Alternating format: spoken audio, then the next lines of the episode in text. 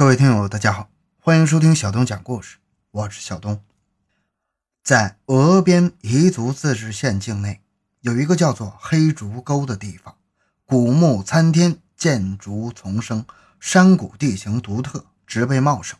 传说中的关门石峡谷有去无回，被称作是鬼门关。几十年来，不管是人还是畜，在黑竹沟屡屡失踪。能够成功穿越这座死亡之谷的人少之又少，连带着精良设备的考察队员也铩羽而归。彝族的一些老人说，黑猪沟里面住着山神，谁要是惊扰了他，那就得死。发掘奇闻，寻找真相，更多精彩，请关注同名微信公众号“小东讲故事”。本节目由喜马拉雅独家播出。黑竹沟最大的神秘之处在于，它基本上是一片未遭人为破坏、植被保护良好的原始森林，是目前国内保存最完整、最原始的生态群落之一。许许多多珍贵的动植物在这里生活着，甚至还有人说里面有野人出没。黑竹沟的总面积大约是一百八十平方公里。是属于四川盆地与川西高原的过渡地带，里面有高山峡谷、湖泊、沼泽、峭壁千仞、沟壑纵横，丰富的原始植被加上沼泽、湖泊，使这里终年迷雾缭绕。那么，人畜的失踪是否与其地形复杂、森林茂密有关呢？很难说，因为如果仅仅是地形复杂的话，许多年来。探险家、考察队等各界专业人士，他们都有专业的设备。咱们换句话说，人家珠穆朗玛峰都登上去了，又怎么会栽在黑竹沟呢？有资料显示，一九五零年初，胡宗南部队的半个连因为吃了败仗，逃窜到黑竹沟。可进去之后，这半个连的人一个也没出来。一九五五年六月，解放军的两个测绘兵取到黑竹沟运粮。结果神秘失踪，部队出动了两个排的人全力搜索，一无所获。从一九五一年至今，在川南林业局的牵头下，联合四川省林业厅森林勘探队多次进入黑竹沟，结果三死三伤，两人失踪。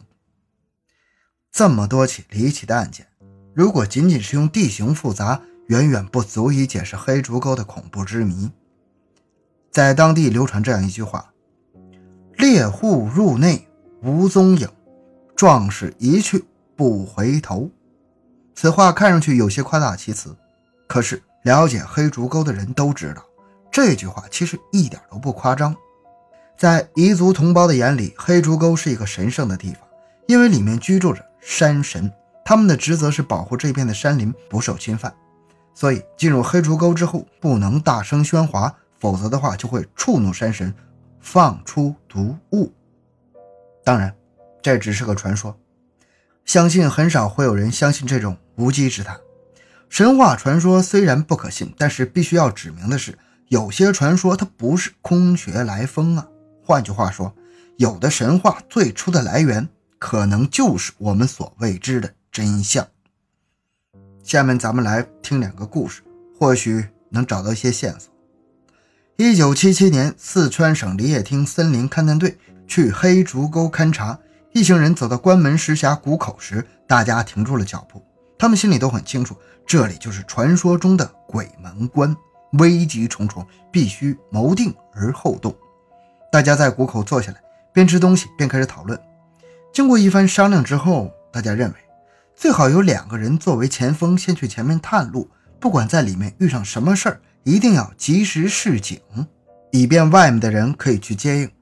在这一群人中间，有一位叫做老陈的技术员，仗着自己身强力壮，主动承担起开路先锋的重任，说：“我有多年的探险经验，就让我去吧。再说你们在外面随时接应着，出不了事儿。”临走时，林业厅的负责人再三叮嘱：“不管在里面遇上了什么，千万记住你此行的任务。”以探路为主，不要逞能，更不要硬闯。老陈一一答应，叫上了助手小王，一人带着两个馒头作为干粮就进去了。看着老陈和小王的身影逐渐消失在森林中，大家的心也提了起来。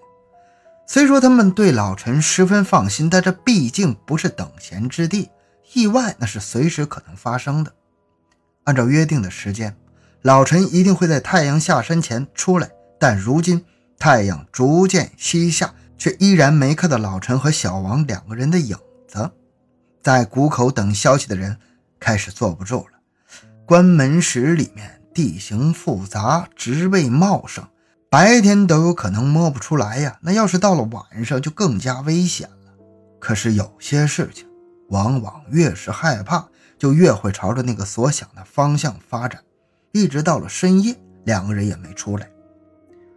外面的人情知出事了，但是要晚上进去找人，可能所有人都会陷在里面出不来，只能等到第二天天亮再说。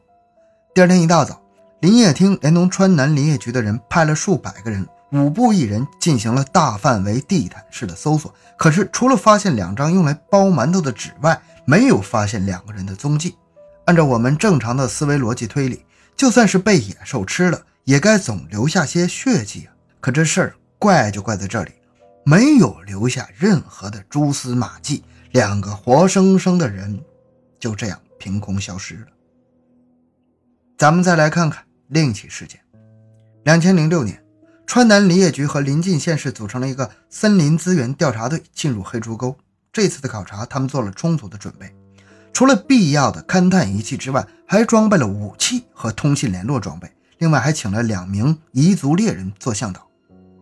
这样的装备，再加上两位彝族猎人做向导，如果再遭受不测，那真是见鬼了。一行人走到被称为是鬼门关的关门石谷口时，走在最前面的两位猎人突然不肯走了。别看他们身体健硕、身强力壮，可是到了鬼门关，就像老鼠见了猫，死活也不肯往前挪一步。林业局的人问他们怎么了，猎人答道：“这个山谷我们不敢去，要是进去了就犯了大忌呀。”原来，按照彝族的传说。里面住着山神，不可贸然闯入，不然的话定遭不测。林业局的人一听就急了。如果他们说这里面地势太凶险，不敢轻易涉险，那可以理解，因为一个传说就不敢进去了，多少让人有点哭笑不得。这么一大帮人，总不能因为一个传说就原路返回吧？要命的是，在这众人之中，只有这两个人才熟悉里面的地形。没有他们做向导，此行就少了重保障，说不定真的会出什么状况。没办法，只好开导他们。最后好说歹说，双方各让一步。那先放条狗进去吧。如果狗安然无恙的返回，人再跟进；如果狗出事了，那就取消这次行动。咱们都知道，狗的嗅觉和动作十分灵敏，让它去谷里面探探道，肯定出不了事儿。林业局的人就答应下来了。说，嗯，那你们放条狗进去，等它出来的时候，你们可不准再说不进去的话了。这两位猎人也是山里的朴实之人，说，答应了就不会反悔。可我的狗万一出事了，你们可得赔我条好狗。林业局的人笑着说：“，放心吧，真要是出事了，赔你条更好的狗。”猎人蹲下来摸了摸狗的脖子。又在其耳边叽里咕噜地说了一些话，那狗似乎听懂了人话，后腿一蹬，窜到谷里去了。狗进去之后，猎人十分紧张，生怕他的狗真出不来了。林业局的众人却没怎么放在心上，他们认为大白天的狗没有道理出不来。如果真的连狗都有去无回，那么这个任务也该取消了。谁曾想？时间一分一秒的过去，始终没有看到那条狗出现在谷口。这个时候，林业局的人不得紧张起来。半个小时之后，猎人皱着眉开始埋怨：“都是你们，都是你们！我的狗肯定出事了。难不成狗在里面迷路了？可这狗的追踪本领那是堪称一绝呀，不应该连方向都分不清吧？要说是让某种动物吃了，那也得听到两声狗叫才行啊。可是，那个狗如同去了另一个时空，无声无息的消失了。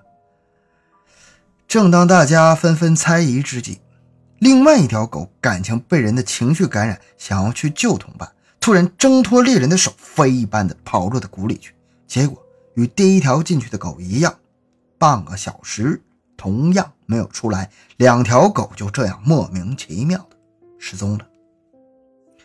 那两条黑毛猎犬是猎人的宝贝啊，现在一对丢了俩，猎人心疼的要命啊！